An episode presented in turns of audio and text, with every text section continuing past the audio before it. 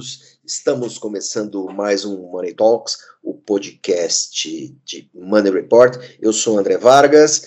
Estou hoje fazendo a apresentação no lugar de Aloysio Falcão, que está em merecidas férias. Estou aqui na companhia dos nossos das nossas editoras, Débora Hanna Cardoso e Lorena Giron.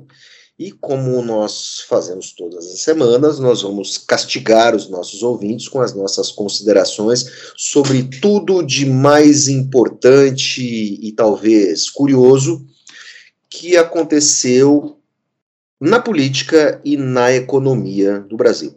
Se contar que dessa vez também poderemos uh, até falar mal do nosso chefe, Aloysio Falcão, mas nós preferimos falar mal dele na frente dele, então, meus caros, bem-vindos. Débora, qual é a nossa pauta de hoje?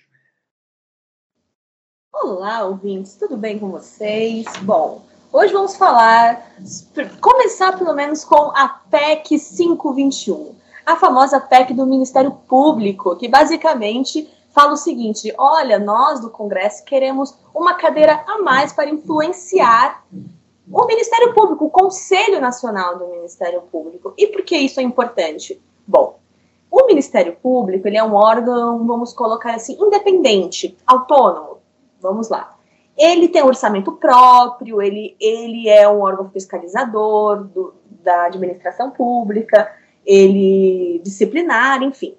E aí. Resumindo, resumindo, o Ministério Público, em todos os seus níveis, estadual, regional federal e federal, ele é o fiscal da lei. Exatamente. Ele não é a lei. Não. Ele não julga, ele não é o judiciário, ao contrário do que as pessoas pensam, ele não faz parte do judiciário. Não. Mas ele é o fiscal da lei, é ele quem apresenta ao judiciário. É, ele é a casa as... dos promotores e procuradores. Eles apresentam ao judiciário as, a, as denúncias que depois vão às júdice. Enfim. E aí, os, o Congresso quer uma cadeira a mais. Os, o Congresso ele tem direito a do, duas cadeiras por indicação, né? Isso, isso está na Constituição. E com uma a mais, ele poderia deixar a balança um pouco mais pesada para as decisões que podem ser benéficas para eles. E por que também isso é importante? Porque além disso, olha só que legal, para eles, né? Não para você que está me ouvindo. Tem uma pegadinha aí além de ser uma indicação de uma pessoa que está dentro do Ministério Público, essa a o Peraí, Débora, projeto... só uma coisa. O legislativo, por alternância, uhum.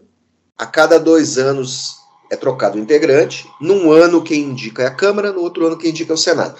Mas eles indicam alguém de dentro Exatamente. do Ministério Público. Exato. Onde está a pegadinha? A pegadinha está aqui no, no projeto de lei em tramitação. Ele pode, o poder, no caso o Congresso, né, o Legislativo, pode indicar alguém independente de estar dentro do Ministério Público. Um concurseiro, uma pessoa de outro, outro poder. Alguém que pode tirar essa, essa prerrogativa importante, que é pertencer ao órgão.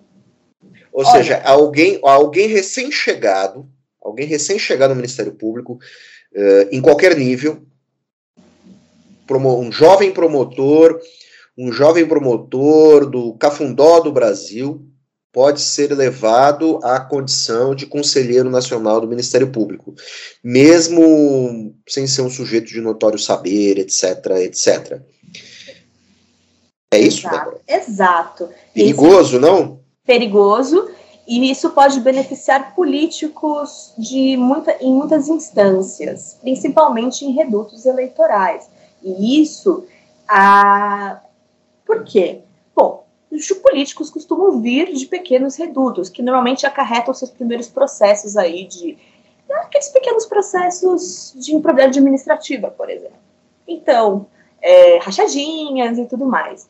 Isso, isso incorre. Nesses... Barbeiragens administrativas, isso vale até para eleição de diretor de escola, por exemplo. Exata, exatamente.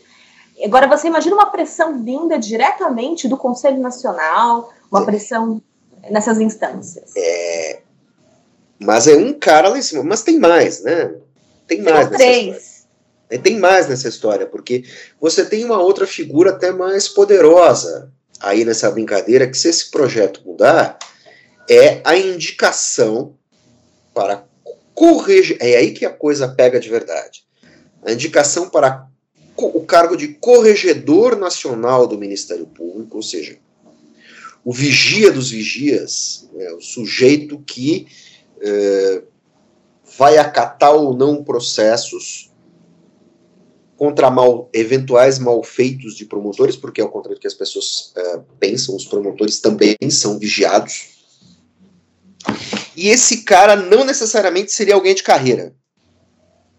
Não, não seria. Seria também nessa mesma linha de que teria uma indicação livre, para, vamos dizer, de uma maneira bem simples para o ouvinte.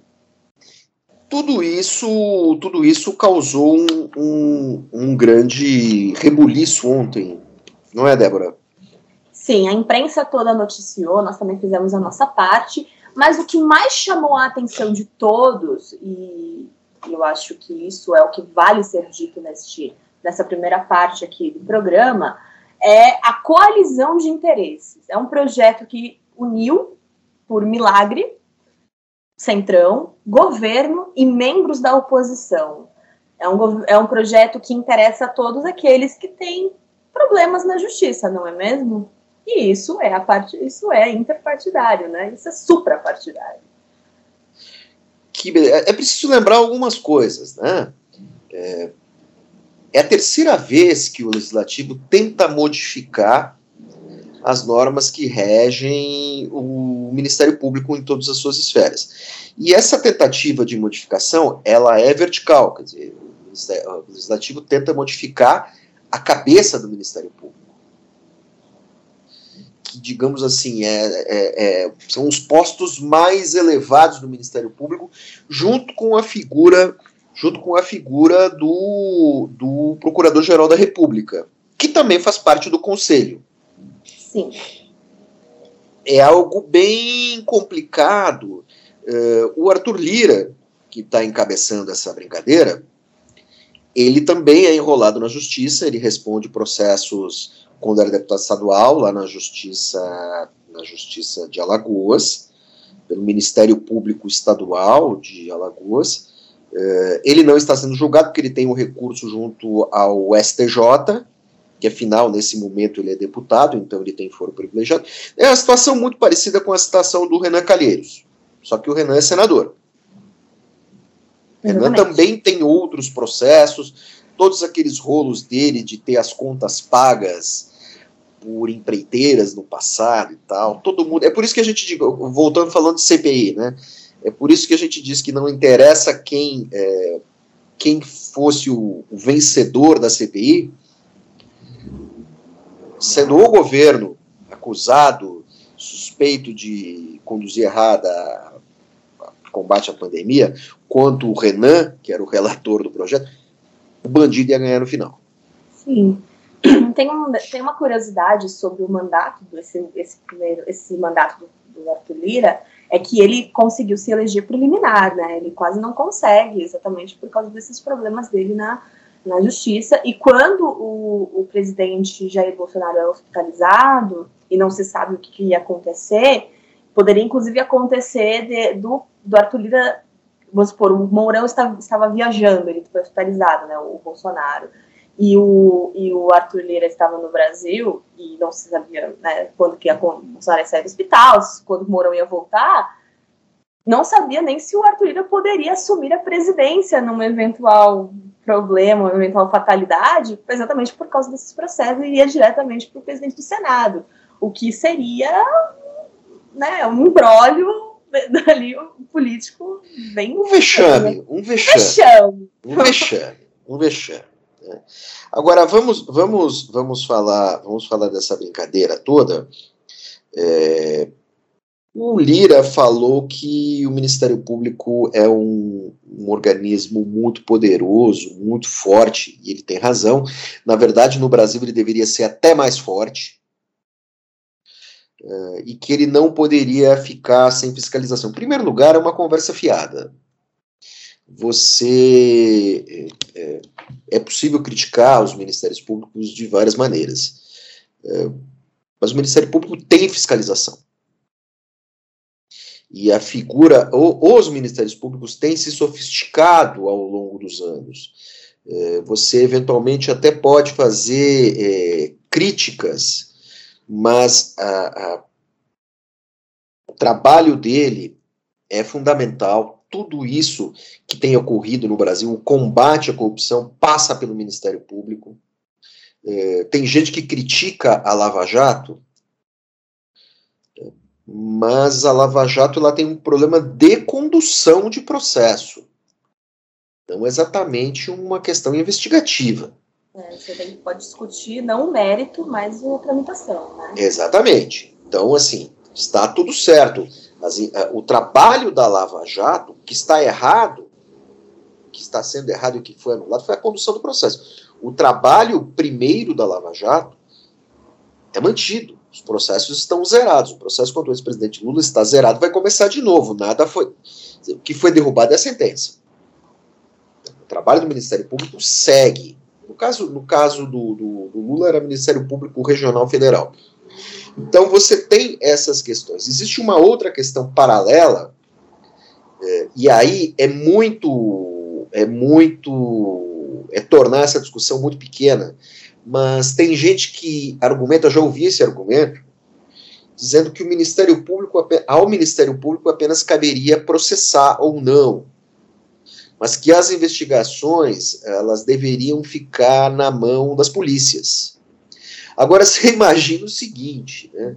Você imagina um processo administrativo numa cidade do interior sendo conduzida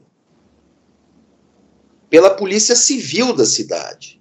Uma cidade que tem um delegado. Dizer, como é que você vai fazer uma auditoria de contas? O Ministério Público tem toda uma estrutura de auditoria. E o, o é muito mais fácil para um promotor apresentar argumentos uh, uh, aceitáveis ao juiz do que investigador de polícia, do que um escrivão do que um delegado. Sinto muito. Respeito muito a Polícia Civil. Então, assim, é, é, é tentar, é tentar uh, jogar, essa, tornar essa questão pequena. Por quê? Porque você tem aquele, aquela comparação com os Estados Unidos, onde o trabalho de investigação do Ministério Público, do Public Attorney, que é um cara eleito, né, ele é muito junto com a polícia. No Brasil, dependendo da situação, também é. Mas o trabalho do Ministério Público, trabalho que nós acompanhamos como imprensa, não é só o trabalho criminal. Você tem toda a questão de improbidade, que é o uso indevido de recursos. Isso é uma questão de lei, uma questão complexa, é uma questão contábil. Você tem ministérios públicos que cuidam de saúde, tem promotor que cuida uh, uh, de família, você tem promotor que só trabalha com educação. Então, você tem, você tem toda uma, uma complexidade que vi com essa conversinha de jogar na mão da Polícia Civil ou da Polícia Federal, isso é uma grande balela. E, e também tentar, agora voltando à questão principal, tentar jogar isso, tentar tirar o poder do Ministério Público, é andar para trás, porque a figura do promotor, ela sempre existia, ela sempre existiu, mas ela foi turbinada, digamos assim, ela ganhou o poder com a Constituição de 88. Antes, o promotor basicamente era aquele cara que ia na frente do juiz e apresentava os argumentos dados ali pela polícia, pela investigação. Então. Hoje os promotores têm um trabalho muito mais sofisticado. Eu tenho amigos promotores, é, você pode até é, questionar o modus operandi e muitas vezes até com a maneira como essas pessoas se comportam. O promotor tende a ser um pouco agressivo, principalmente quando é mais novo. Né? Eu vi uma promotora uma vez quase prender a merendeira de uma escola. Doutora, se a senhora prender a merendeira, a senhora vai ganhar uma, a senhora vai ganhar uma matéria. A senhora está vendo uma questão de, de alimentação na escola, as crianças não estavam recebendo comida em alguns dias da semana, mas havia comida. Então, uma cobertura de cidade, né? E a promotora ficou brava com a merendeira. E quase prendeu a merendeira, que era uma tiazinha. Não, não é assim que funciona. Mas o trabalho desses caras é importante. Diga lá, Débora. Bom, voltando à questão aí da Constituição, é, tem um detalhe que, inclusive, nós abordamos na matéria que subiu essa sexta-feira, dia 15, na, no site. Então, convido você que está ouvindo a ler. E é o seguinte: se for aprovado nas duas casas, tanto na Câmara quanto no Senado sancionado esse projeto, ela pode ir para o STF. Por quê?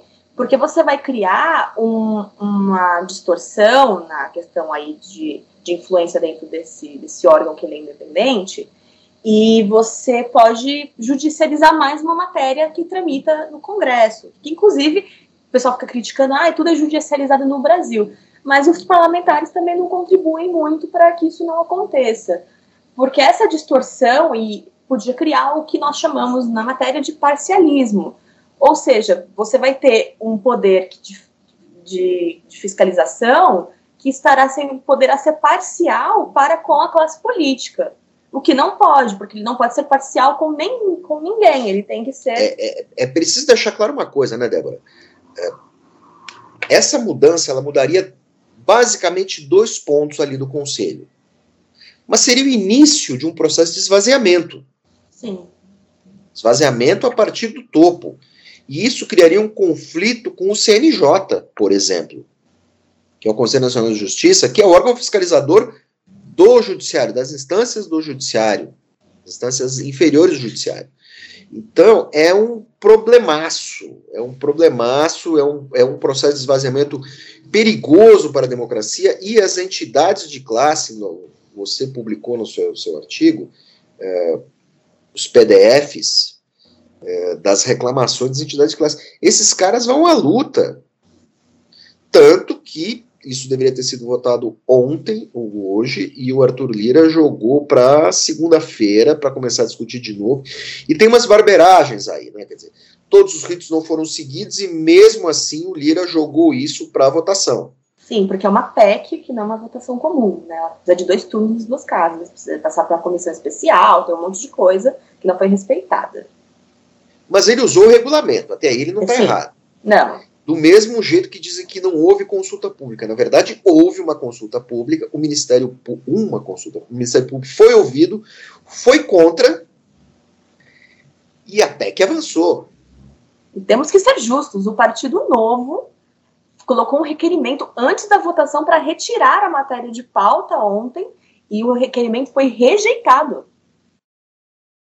Você está me dizendo que eu vou ter que elogiar o novo?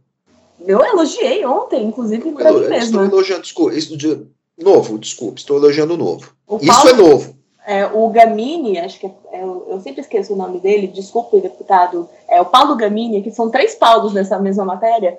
É, a criatividade do Congresso está incrível para nome, mas o Paulo Gamini, do Partido Novo Rio de Janeiro, eleito do Rio de Janeiro, ele inclusive disse que a matéria não tem nada de necessária e falou que essa é uma questão que, tipo, nós estamos vivendo uma pandemia ainda. Por que, que vocês estão querendo colocar isso em pauta agora? A gente tem um monte de questões na frente mais importantes. Ele criticou duramente a matéria durante o seu momento de, de fala como líder do, do partido. Foi bem. Bom, eu acho que esgotamos esse tema, né? Sim. Vamos parar de irritar os nossos, os nossos ouvintes. Vamos irritar os nossos ouvintes agora com um assunto que é muito caro a Money Report, que é ICMS impostos.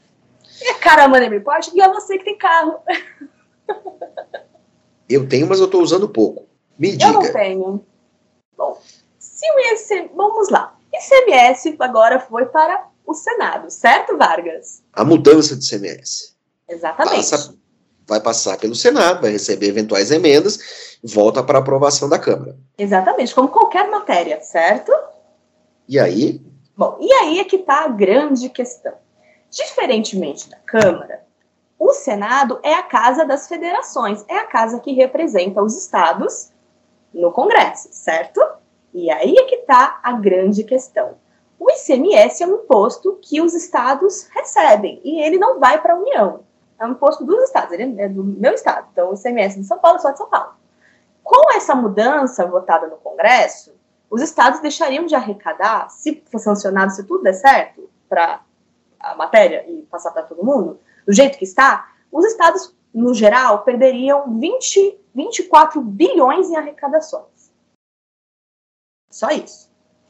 E eu, chegando o ano eleitoral, com muitos senadores já querendo ali, sendo pré-candidatos a governador, eu acho muito difícil essa matéria, do jeito que está agora, é, passar do jeito que está, exatamente pelo fato de que você não vai querer ser eleito já com um enxugamento tão grande do, da sua verba, do seu orçamento estadual.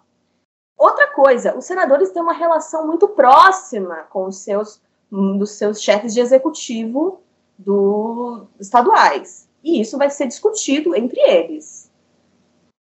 E quais são as soluções apresentadas? Bom, eu li no jornal Valor Econômico dessa manhã que o senador Otto Alencar, que ele é presidente da Comissão de Assuntos é, Econômicos, o CAE, ele disse o seguinte: se essa, essa matéria vai ser revista quando chega, hora que chegou no Senado, ela vai ser, se ela for, é, se ela passar, ela vai ser muito aprimorada, porque vale lembrar que o Senado é uma casa revisora, mas que o grande debate é para bater esse, esse prejuízo que os estados já estão prevendo de, de arrecadação, a ideia seria que a União diminuísse o que ela toma dos estados de impostos, fazer ali uma, uma contrabalan um contrabalanceamento. Porque os estados vão perder muito dinheiro com esse corte que vão ser feito nos SMS dos combustíveis. Eles estão, já estão estudando maneira de diminuir esse enxugamento das máquinas dos estados, porque o imposto é revestido para pagar funcionalismo público, pagar um monte de contas dos estados. Vargas. Ou seja, continuamos com o velho dilema brasileiro, da administração, administração pública brasileira, que uh, o cobertor é sempre curto. Outra coisa, se o governo uh, tirar, conseguir, o governo federal conseguir enxugar os recursos dos estados, ele vai ter que repor parte disso, ou seja, os estados estão sempre, é, é, os estados mais pobres estão sempre dependendo muito do governo federal. Você tem uma federalização dos recursos. E isso você pode encontrar um problema constitucional, porque os recursos enviados pelo governo federal eles não podem ser usados para pagar parte do custeio. Por exemplo, verbas federais para saúde e educação eventualmente podem ser usadas para pagar professores. Uma parte mínima disso em estados que têm uma arrecadação muito baixa. Agora, você não pode pagar a máquina administrativa com recurso federal, você tem limitações para isso. É para isso que serve o ICMS. Você tem essa. E outra coisa, é, essa, essa conversa fiada do Bolsonaro dizendo que a alta dos combustíveis se deve ao ICMS dos estados é uma grande bobagem. Uma grande mentira, uma falácia. O que afeta a alta dos combustíveis é a dolarização, é, foi a opção brasileira pela dolarização. Se o Brasil tivesse uma política, é, nesse momento tivesse uma política econômica um pouco mais eficiente, em que a disparidade é, real dólar fosse mais baixa, esses aumentos não seriam tão sensíveis. Nós estamos o dólar está 5,50. Nós já vivemos em momentos do dólar a 2,70, 3 reais, então as pessoas conseguem mais ou menos viver, viver assim. Bom, você tem uma questão, são, são dois pontos. Por um lado, você tem um desequilíbrio cambial e, pelo outro, você tem a alta da commodity no mercado internacional. Principal ponto é a alta da commodity, dada a opção que o Brasil fez, seguir os preços internacionais. Parece algo acertado. A questão toda é a política econômica brasileira, que não consegue reequilibrar isso. Resultado: a Petrobras fatura pra caramba, tá tudo certo, a Petrobras está no azul, o governo PT não conseguiu destruir a Petrobras, por incrível que pareça. Bom, a Petrobras está sentada em bilhões de toneladas de petróleo. Uh, o que, que acontece? você tem, você tem que corrigir esse desequilíbrio e não dizer que é culpa do ICMS. ICMS é alto no Brasil? O ICMS brasileiro é alto? Tudo bem. Isso é um fator. Mas não é o ICMS que causa essa. Nenhum estado aumentou a sua alíquota. A alíquota continua a mesma. Então, assim, isso é conversa para boi dormir. Quer dizer, novamente o Bolsonaro está criando ali um ruído uh, com os governadores, um ruído desnecessário. Então, é, tudo isso cria uma relação muito tóxica e tudo isso cria muito ruído nessa discussão. Em algum momento, os impostos vão ter que baixar, o Estado vai ter que reequilibrar suas contas. Já deveria ter feito isso. Temos a grande desculpa de que a pandemia afetou muito. Você tem a depressão econômica e os gastos no combate à pandemia. Mesmo sem isso, as contas públicas continuariam desequilibradas por bons anos, até você estabelecer um, um certo equilíbrio. Ou seja, é, é mais uma discussão importante e que é tumultuada por ruídos. Ruídos partindo de quem não deveria partir. Agora, já que fala. Diga, Débora. Tem uma curiosidade que eu acompanhei também essa votação. Eu acompanho muitas votações, inclusive. E nessa votação do ICMS, o Partido dos Trabalhadores, o PT, chegou a colocar para votar uma, uma emenda que tentaria fazer uma paridade entre o preço do, do, do barril negociado no Brasil, da, da, Petrobras, com lá de fora, tentando fazer algum equilíbrio para o mercado interno, que foi rejeitado e, e, e mantiveram o ICMS.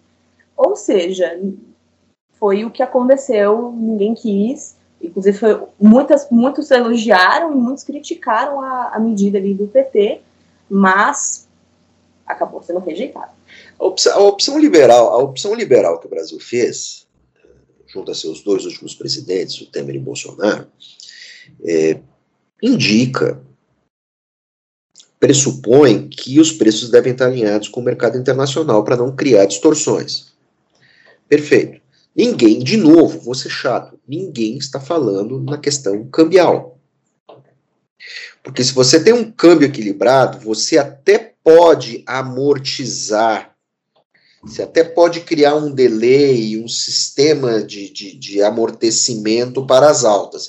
Agora, com o dólar pingando para cima e para baixo, assim, você tem mais alta decorrente da variação cambial do que da variação no preço da commodity, que nesse momento, para piorar a situação do Brasil, está muito alto. E você tem toda a cadeia produtiva brasileira, como em qualquer lugar, dependente de combustível, dependente de diesel.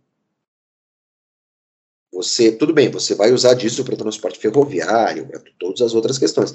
Mas assim, o transporte de, de bens manufaturados e de commodities no Brasil, todo, todo ele é rodoviário num país do tamanho do Brasil, isso é antieconômico. Então, novamente, nós empacamos naquelas nossas velhas questões estruturais, infraestruturais, etc, etc. Vamos falar de pandemia, já que a gente está falando muita coisa ruim, vamos falar de coisa boa? Quem iria fazer o comentário é a nossa editora muda, Lorena Giron, mas ela teve um problema na sua internet, então vamos eu e Débora, Débora e eu. Nós temos boas notícias. O Brasil atingiu 100 milhões de pessoas totalmente vacinadas. É em, em números gerais é um dos países de maior sucesso na vacinação. A, a questão principal é nós temos 47,7% da população vacinada e forma 47,17. São 100, mil, 100 milhões 630 mil brasileiros completamente vacinados e 150 milhões de brasileiros com uh, somando uma dose. É, nós já ultrapassamos a barreira de 70% da população com mais de uma dose. É, pelas expectativas, esse é o início seria o início do final da pandemia. É, quando atingirmos 70% da população com duas doses, é, tecnicamente poderíamos considerar que a, a, a pandemia estaria prestes a ser debelada. Existem algumas dúvidas sobre isso, dada a natureza do novo coronavírus. Diga, Débora. Eu ia falar exatamente sobre isso, a natureza do coronavírus, porque como nós temos a questão das variantes, a Organização Mundial da Saúde estima que para a gente ter uma segurança sanitária real, é, seria a partir de 80% a 90% por causa de cepas mais virulentas, como a cepa delta. Então, é. então podemos comemorar assim, temos que manter atentos, usar máscaras, enfim, o de sempre. É, eu acho que podemos comemorar sim. Quer dizer, nós estamos agora em outubro. Se você fosse pensar, uh, vamos lembrar como estávamos em março. É, nesse momento, nós temos 251 mil pessoas uh, passando pelo ciclo, da, pelo ciclo do coronavírus. Esse número já atingiu mais de 400 mil pessoas. Então, assim, uh, uh, nós temos 600 mil mortos, um em cada 355 brasileiros faleceu. Se você morar num prédio, prédio, quatro apartamentos por andar, prédio que tenha 15 andares, quer dizer, alguém no seu, estatisticamente, alguém no seu prédio ou mais de uma pessoa vai ter morrido. Então, todo mundo ter, conheceu, quer dizer, logo nós temos celebridades que morreram, pessoas famosas, é, é, políticos, artistas e tudo mais, e colegas. É, nós que somos jornalistas, na nossa profissão, os profissionais têm uma sobrevida mais longa, as pessoas trabalham até muito próximo dos 70 anos, até próxima da, da, da próximo, muito próximo da idade de risco. Também não posso falar que eu também estou quase próximo da idade de risco e perdemos colegas. Então, assim, isso foi horrível, a tragédia nacional. Só que temos que lembrar o seguinte: quando foi se chegando a 550 mil, de repente, o número de vítimas começou a cair.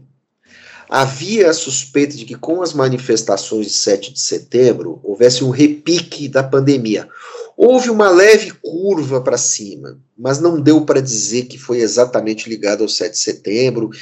E talvez agora, no dia 12, tenhamos um leve repique, mas não vai dar para dizer que, se tudo seguir como foi antes, não vai dar para dizer que foi um, uma nova onda, uma quarta onda. Não, isso não vai acontecer porque a vacinação tem avançado no Brasil e os estados e mesmo o governo federal, com todas as barbaridades que o Bolsonaro fala, o governo federal tem setores muito empenhados na vacinação. E nos municípios também. As pesquisas municipais indicam que muitas cidades vão manter obrigatório o uso de máscaras. Eu acho que o uso de máscaras no Brasil vai se manter por muito tempo, talvez vire uma rotina nos anos vindouros. E nós temos aí a questão das doses de reforço já tem gente recebendo. Tem uma filha de 22 anos que acabou de receber a sua segunda dose com algum atraso por descuido dela. Daqui a pouco começam as doses de reforço. Eu tenho 53 anos, quase 54.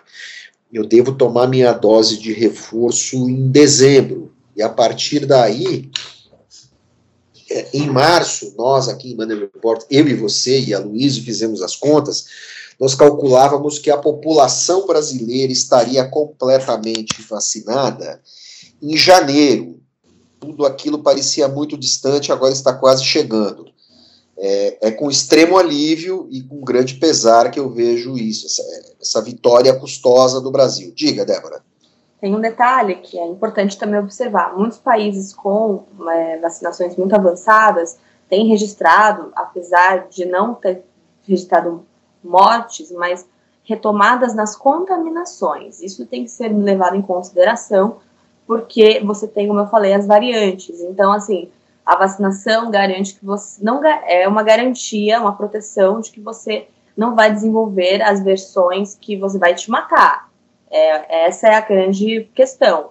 Mas que não vai te proteger de contaminações, de infecções.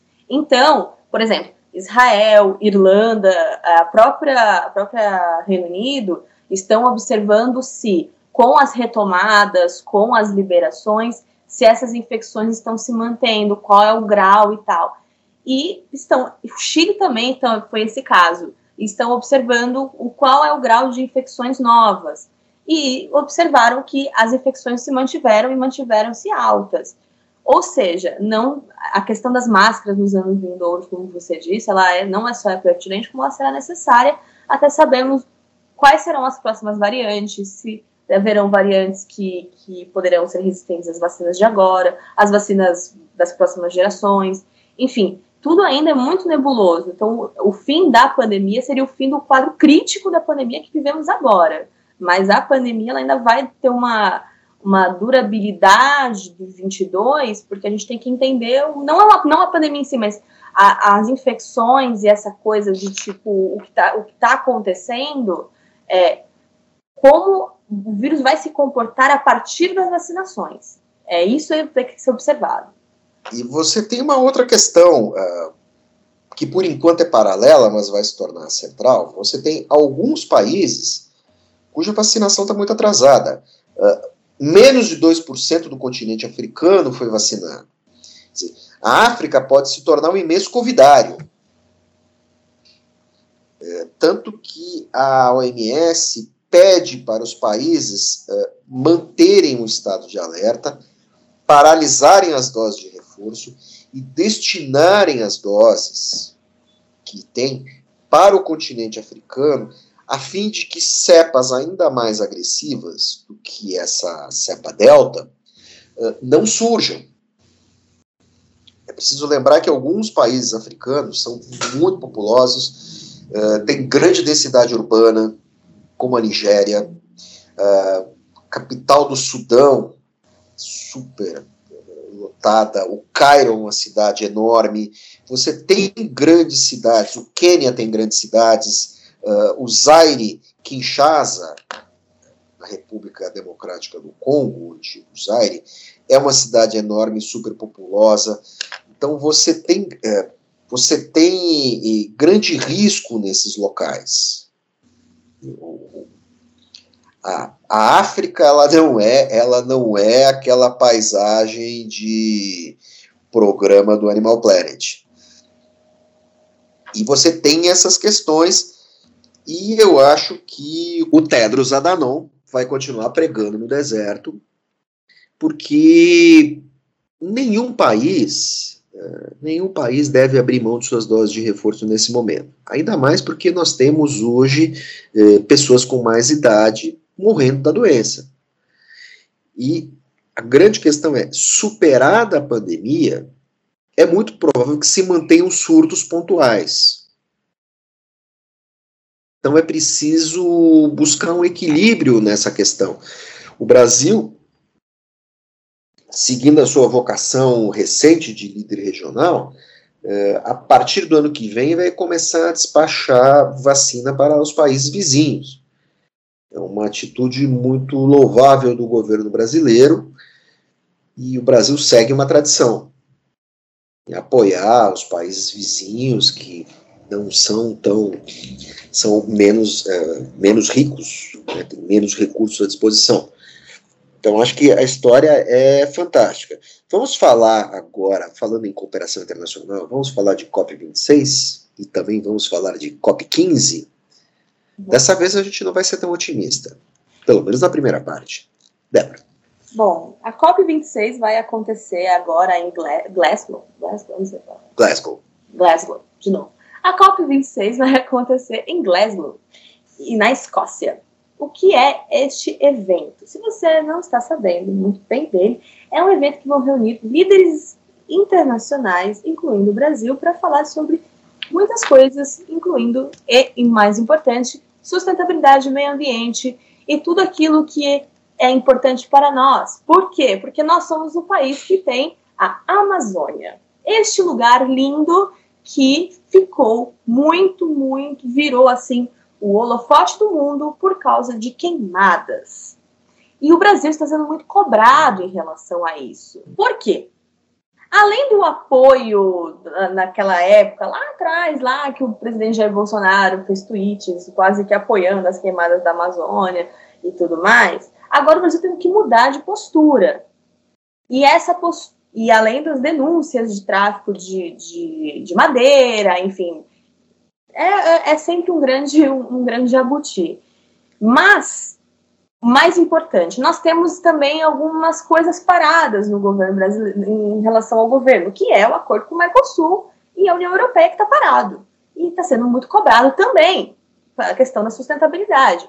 Muitos países ameaçam parar de comprar os nossos produtos por causa da questão da sustentabilidade. Lembre-se que a agenda ESG é a agenda do momento. E o Brasil, sendo o país do agro, o país agroexportador, precisa que os países comprem de nós.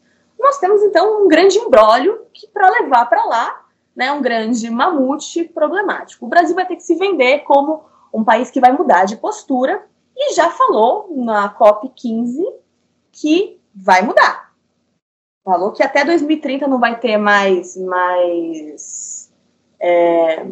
Desmatamento ilegal. É, exatamente. Não vai ter mais desmatamento ilegal, não vai ter mais nada, que o Brasil vai virar. O Brasil vai virar quase a, Suíça do, do, da sustentabilidade. Bem, você tem uma questão aí muito, muito maliciosa. Né? O comprometimento do governo brasileiro com o final do desmatamento ilegal na Amazônia. Na Amazônia é assim, na verdade você entende Amazônia, partes do Cerrado e Pantanal. Infelizmente, a Mata Atlântica não está contemplada.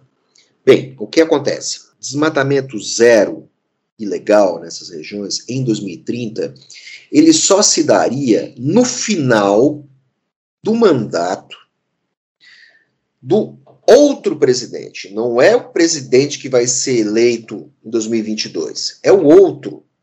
Então, uh, Bolsonaro, com algum grau de malandragem, vai colocar esse bode na sala para o último da fila. Agora, agora nós temos a segunda parte dessa questão. Você tem uma questão interna. O agronegócio brasileiro está muito medo, essa entidade mitológica do agronegócio, na figura do CNA, Confederação Nacional da Agropecuária, ela está muito preocupada em perder dinheiro. Então, o próprio CNA já apresentou as suas soluções ao governo. Essas soluções estão baseadas, fortemente baseadas num produto financeiro, a partir da venda de crédito de carbono, que é um grande negócio para o Brasil. Você ganha para manter a floresta em pé. E você tem outras questões, quer dizer, o Brasil, o Brasil agora vai apresentar, deve apresentar na segunda-feira o seu plano ABC Plus, que é um plano de redução de emissões de carbono no agro. É uma grande ideia, só que tem um detalhe: essa ideia ela não saiu assim, ninguém tirou da cartola. Todas essas tecnologias e todas essas opções já estavam estudadas, já, já, eram, já eram presentes na realidade da, da, do universo da pesquisa brasileira. A Embrapa tem um programa fantástico que é Integração Lavoura, Pecuária, Floresta, programa ILPF. Se o Brasil começar a implantar esses programas, essa, esse, esse modo de, de, de trabalho, exploração agrícola, vai melhorar muito essa questão da sustentabilidade, a questão da redução das emissões, vai melhorar com o tempo a produtividade das pequenas e médias, as pequenas e médias propriedades. O pessoal vai se tornar mais produtivo. Isso vai reduzir a necessidade de desmatamento para o agro, certo? E tem por trás disso algo que um dos nossos dois dos nossos entrevistados da FGV, o professor Gessner Oliveira e o, e o Arthur Ferreira, sempre falaram, que é uma questão que volta e meia aparece no horizonte. É a questão do fim do boi de morro. Boi de morro é uma piadinha de quem de quem anda pelo Brasil nem tão profundo, que é o seguinte: você tem a recuperação de terras degradadas. Então, existe eh, projetos para recuperação de terras. No momento que você recupera terras degradadas mais próximas dos grandes centros urbanos, eu vou dar como exemplo o Vale do Rio Paraíba do Sul, principalmente no seu trecho dentro do estado do Rio de Janeiro, que é muito montanhoso. Eh, esse lugar foi um grande produtor de café, até que as terras se esgotaram. Hoje é um, a produtividade é muito baixa e é uma área muito grande, assim como existem terras em Minas Gerais interior, em algumas regiões do interior do estado de São Paulo também você tem terras degradadas. Se você for feita uma recuperação, você pode transformar essas áreas, transformar esses locais em áreas produtivas, e essas áreas estão mais próximas dos grandes centros. Você pode eventualmente plantar soja nesses lugares, se você quiser. Ou pode plantar milho, pode plantar qualquer coisa. Tudo depende da, da vocação da área. Agora, isso não ocorre por quê? Porque é mais barato desmatar e plantar no cerrado, tentar plantar na floresta, nas bordas da floresta amazônica. A grande questão é essa, por quê? Porque a terra é muito barata. Só que aí você tem que puxar, não vou nem levar a questão ambiental, você tem que puxar toda a infraestrutura para esses lugares. Se você recuperar terras, principalmente na região sudeste, estou falando de Rio de Janeiro, Espírito Santo, partes de Minas Gerais, partes de São Paulo e partes de Goiás, você vai melhorar a produtividade, vai melhorar o escoamento, você vai parar, você vai reter, você vai reter é, é, gases de efeito estufa no solo, e você vai evitar todas essas críticas que o Brasil recebe. Todos esses planos, todos esses projetos são executáveis, já estão estudados, estão, existem. É só você bater lá na Dona Embrapa. Então, novamente, o que faltava antes era vontade política para isso. É, com os devidos estímulos, com as devidas. Não estou dizendo nem botar dinheiro público, mas com os devidos estímulos, devidas facilidades, você pode recuperar tudo isso e o Brasil pode recuperar um papel que quase foi dele nesse cenário. Essa é a questão. O que há também por trás disso? É, nessa COP15 que se encerra hoje, é hoje, é, que é a COP da biodiversidade, as autoridades e os pesquisadores chegaram à seguinte conclusão: que os esforços de preservação, conservacionismo, são insuficientes para manter a biodiversidade do planeta. É, parece conversar para boi dormir, mas assim, mantendo biodiversidade, você mantém floresta em pé, você mantém o ambiente saudável. Então, tudo isso está em jogo. E, novamente, até agora foi descoberto que, as, mesmo se todas as iniciativas uh, dessem certo, mesmo assim, não nós não, a humanidade não está conseguindo, não conseguiria manter o aquecimento global até um grau e meio até a virada do século. Então, essas questões estão todas postas à mesa, e por que isso é importante? Porque isso vai impactar na produção de alimentos. Sem produção de alimentos. E, e isso é um impacto global. Dizer, não vai ter comida para todo mundo. Existem soluções, sim. Existem soluções sendo implementadas em alguns lugares, mas essas soluções ainda não têm volume, não têm escala. O aquecimento global é inevitável e ele vai ter efeitos econômicos graves. No Brasil já nós temos essas tempestades de areia em, São, em Franca. Cara, desculpe, Franca não está na beira do Outback australiano. Franca não é Oklahoma na Grande Depressão. Você não, Franca, assim, Franca não é cenário para as vinhas da ira de John Steinbeck. Então, diga, Débora, desculpa, me estendi demais. Vargas, eu estava lembrando, você falou, você citou os pesquisadores da FGV, e eu vou fazer a pergunta que você fez para eles para você. Está querendo me dizer que se você não investir, se você, a gente não repensar a sustentabilidade do Brasil, a gente está perdendo não só a nossa qualidade de vida, mas a gente está perdendo dinheiro? É exatamente aí que é preciso falar. Ameaças ao meio ambiente fazem com que a atividade econômica seja abalada e as pessoas perdem, vão perder dinheiro numa escala tal que eu não estou falando mais de perder dinheiro, estou falando em empobrecimento, fome e miséria. Essa é a principal questão, e eu acho que é isso que o, o, parte dos governos e parte das entidades empresariais, parte do empresariado ainda não prestou atenção. Então, assim, porque no mundo globalizado você geralmente tem como fazer o contrabalanço. Agora, se de repente você tiver é, extremos climáticos, não é questão assim, a, a, partir de amanhã a temperatura vai ser 4 graus mais alta. Não, não é isso. É questão de extremo climático. De repente você tem uh, um pico de calor, você tem uma temperatura baixíssima. Tudo isso causa quebra de safra. O Brasil já está tendo quebra de safra esse ano. Uh, isso está sendo compensado pela alta das commodities. Você eventualmente pode produzir um pouco menos ou a mesma coisa, até ganhar mais, mas existem sinais perigosos aí na questão. Eu acho que nós já falamos demais hoje. Não sei se não, hoje eu não estou tão pessimista quanto eu costumo estar. E você, Débora? Não, acho que depois das 100 milhões de, de vacinações aí, eu fiquei um pouco mais feliz, um pouco mais acreditando que a gente pode chegar a todo mundo com as duas doses e a dose de reforço. Vamos exportar vacina aí no ano que vem, se não der certo, para os nossos vizinhos e quem sabe até para os nossos amigos do outro continente para apagar esse escuro, quer apagar não, né? No caso, se der a luz nesse escuro vacinal que o continente africano está passando. Então, seria uma cooperação interessante, até porque nós temos aí a cooperação dos países lusófonos seria importante.